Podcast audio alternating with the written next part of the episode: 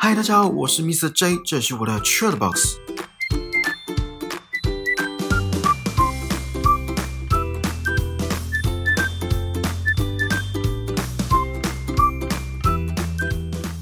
先跟大家说声新年快乐，国历的新年快乐。今年是不是有三天连假？六日一的三天连假，其实我不太确定，因为我明天要上班。那你们昨天有去哪里跨年吗？还是趁这次三天连假出门走走？可能正在哪里切头？今年我依旧没有到跨年现场，上次到跨年现场跨年已经是七八年前的事了。虽然现场有现场的气氛，也可以近距离看烟火，跟喜欢的歌手一起倒数，可是散场的时间真的很令我却步。有一年我是到义大跨年，记得那时候压轴是蔡依林跟杨丞琳表演，结束之后我离开跨年现场已经是凌晨三四点了，然后我们还跑去夜唱，诶，这算夜唱吗？还是晨唱？有没有觉得年轻真好？我也这么觉得。出社会之后，不知道是我老得比较快还是怎样，宁愿看电视转播，也不想去人挤人。而且烟火一放完，电视关掉就好，不用再花三四个小时的时间散场。好，总之呢，每个人庆祝的方式不一样，开心比较重要。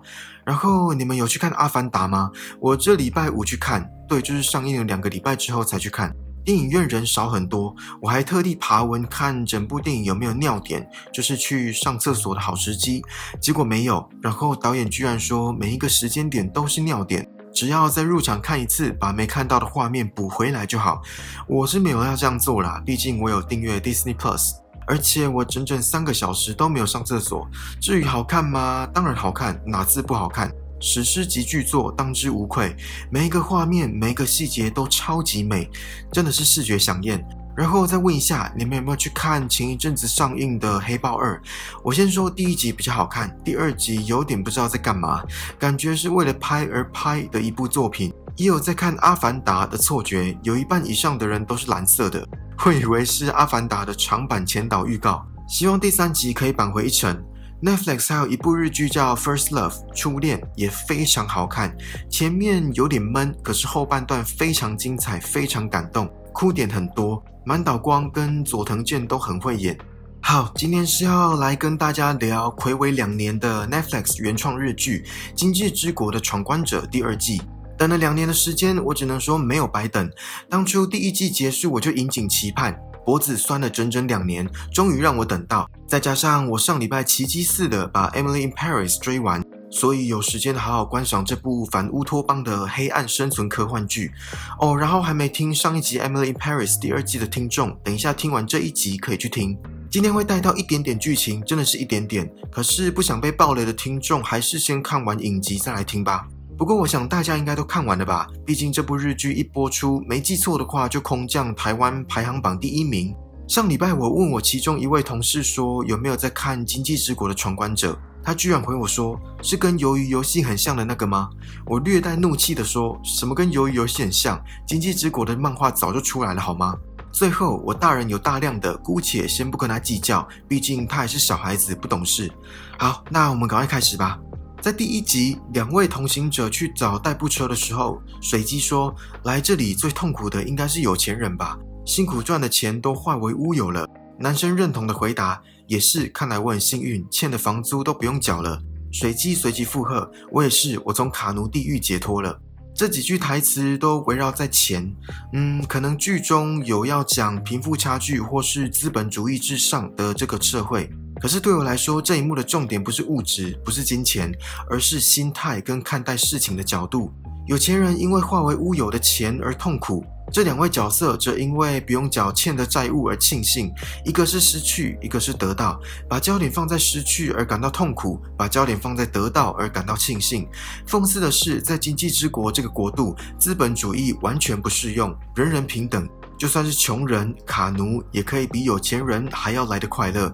看似风水轮流转的场景，其实一切都源自于心态。人生就是不断的得到，不断的失去，然后再不断的得到，再不断的失去。什么有得必有失，什么有舍才有得，什么旧的不去，新的不来。这些激励性十足的鸡汤，这些安慰性满分的句子，在鼓励人继续向前的同时，也是在讲看事情的角度。同一件事情可以是获得，也可以是失去。上次跟朋友去花莲玩那一趟，才得知她跟她男朋友分手了。我第一个反应居然是说：“好啦，恭喜你。”虽然我有点被我的反应吓一跳，可是对方也欣然接受这句话。分手听起来很值得痛彻心扉、哭天喊地，可是换个角度想，其实也很值得举国欢腾、普天同庆。分手证明了彼此不适合，分手证明了缘分已尽，但分手也证明了下一段关系的开始。不管是对方在我朋友生理期来还想打炮，或是因为一点芝麻蒜皮的小事就不争气的哭了，失去一个不健康的关系，换句话说，也可以是讲让自己得到一个重获新生的解脱。我不会去说什么下一个会更好这种不负责任的屁话，因为这听起来真的就是屁话。从我朋友分手这件事来看。放的焦点不同，情绪就会不同。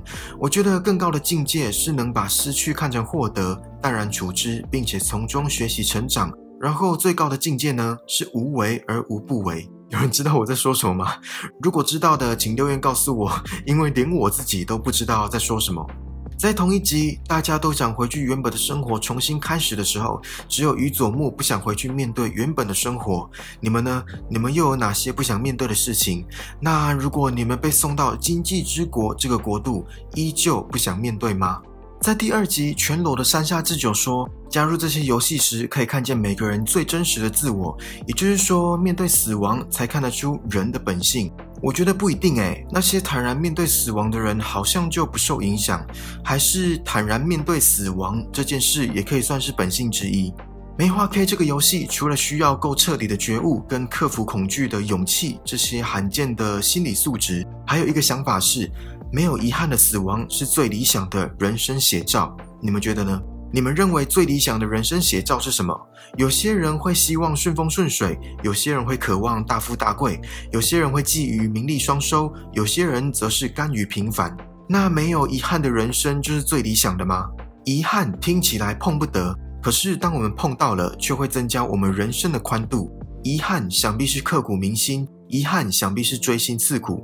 而随着时间的流逝，冲刷掉的不是想念，不是牵绊，不是怨恨，也不是执着，因为能做到这些的只有心境。不要什么都让时间解决，他很忙的，忙着让我们所有人都奔向死亡。我们人一出生就注定要死亡，那干嘛还努力的活着？因为就像游戏说的，如果都要死，我宁可死的问心无愧。红心 J 这个游戏是我个人最喜欢的游戏，充满背叛、欺骗、猜忌这些尔虞我诈的戏码，而这也是一个太善良的人无法破关的游戏，是否也在暗指人生写照？当然，现实生活中太善良不会危及到性命。你不会因为太善良，所以走在路上就被捅一刀；你不会因为太善良，所以某一天下班回到家就刚好被手榴弹波及；你也不会因为太善良，所以下一秒就被从天而降的镭射贯穿头颅。不过，在现实生活中太善良，或许也不会太好过。你可能因为太善良，所以在职场上被冲康背黑锅。你可能因为太善良，所以帮别人 CPR，事后反而被告压太大力，胸口淤青。你也可能因为太善良，所以只是对路人微了个笑，就被打到送医急救。那难道就都不要当个善良的人吗？嗯，我觉得善良是一种选择，把这份珍贵的善良留给值得的人，才是现代社会的生存之道。听起来会不会很腹黑？可是却是事实。城府要够深，不是为了害人，而是为了保护自己。信任的瓦解是造成团体崩盘最具破坏性的武器，而信任可以是最强大的后盾，同时也可以是最强大的杀人武器。当我们把自己的秘密跟对方说，就等于是给对方一个盾牌或是一把刀。穿西装的大叔说：“想要建立信赖关系，靠的不是诱导、操控，也不是支配，更不是洗脑、催眠、欺骗或恐惧，而是平等。”嗯，这句话的确很有道理。而巨屋在红心这里游戏中会幸存，很大一部分是敏锐的观察力、善用人类心理学跟逻辑，还有不可或缺的运气。五十 percent 的几率就让他猜中了，也体现了运气足以成为实力的一种。在第五集，素头大叔问有希说：“你是为了什么而活？”有希回答：“活着不需要理由，只要这条命还在，我就想活下去。就算失去目标，也要活下去。”这句话你们认同吗？没有目标的人生还值得活下去吗？在同一集，截肢的那位女生说：“未来的我欠我一个人情，硬撑也要活下去。”这句话是不是激励性十足？递给观众一碗热腾腾又浓厚的鸡汤。现在的努力，未来会感谢现在的自己；现在的不如意，也是以前的自己所造成的。你们觉得长得帅有什么坏处吗？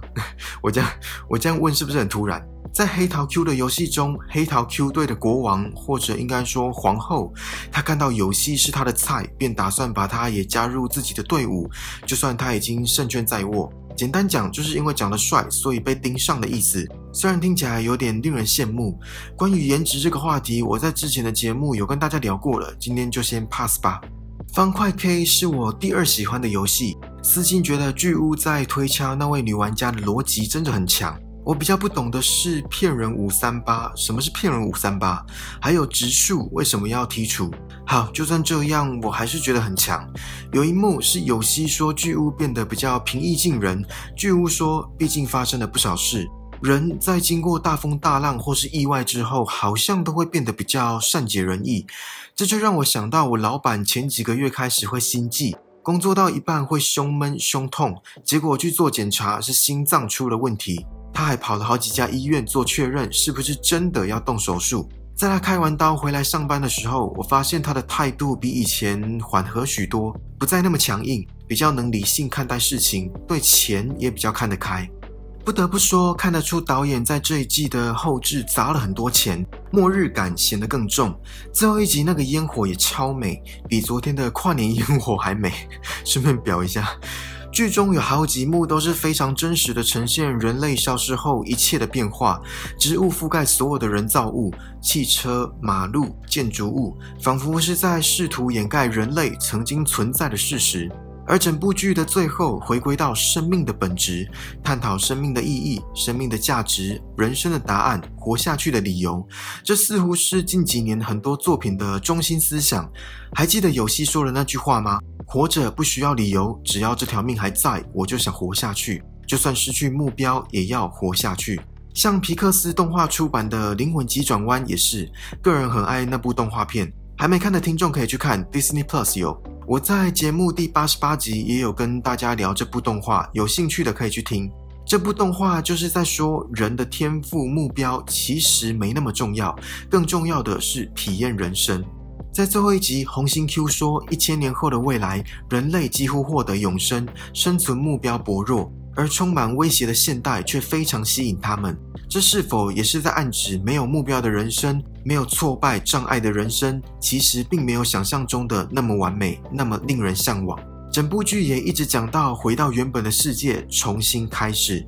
以反乌托邦的日剧来说，这真的是正能量爆棚。节目的最后，让我问你们一个问题：你们愿意花一分钟的时间濒死体验生死关头走一回吗？或者也可以说，花一分钟的时间去一趟经济之国。其实人生就像一场游戏，而难度就跟鬼牌一样。